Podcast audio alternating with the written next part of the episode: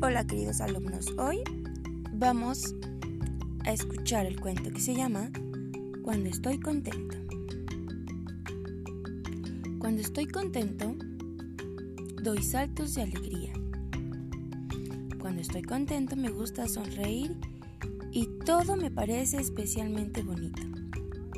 A veces me río tanto, tanto, que luego me duele la tripa. Reír me hace que me sienta muy bien.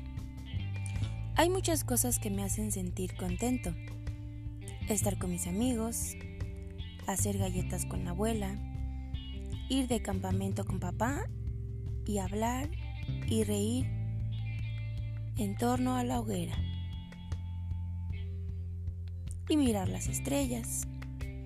Cuando estoy contento, no protesto ni me enfado y soy más cariñoso y amable con los demás. Cuando estoy contento, ayudo a otros a que se sientan mejor.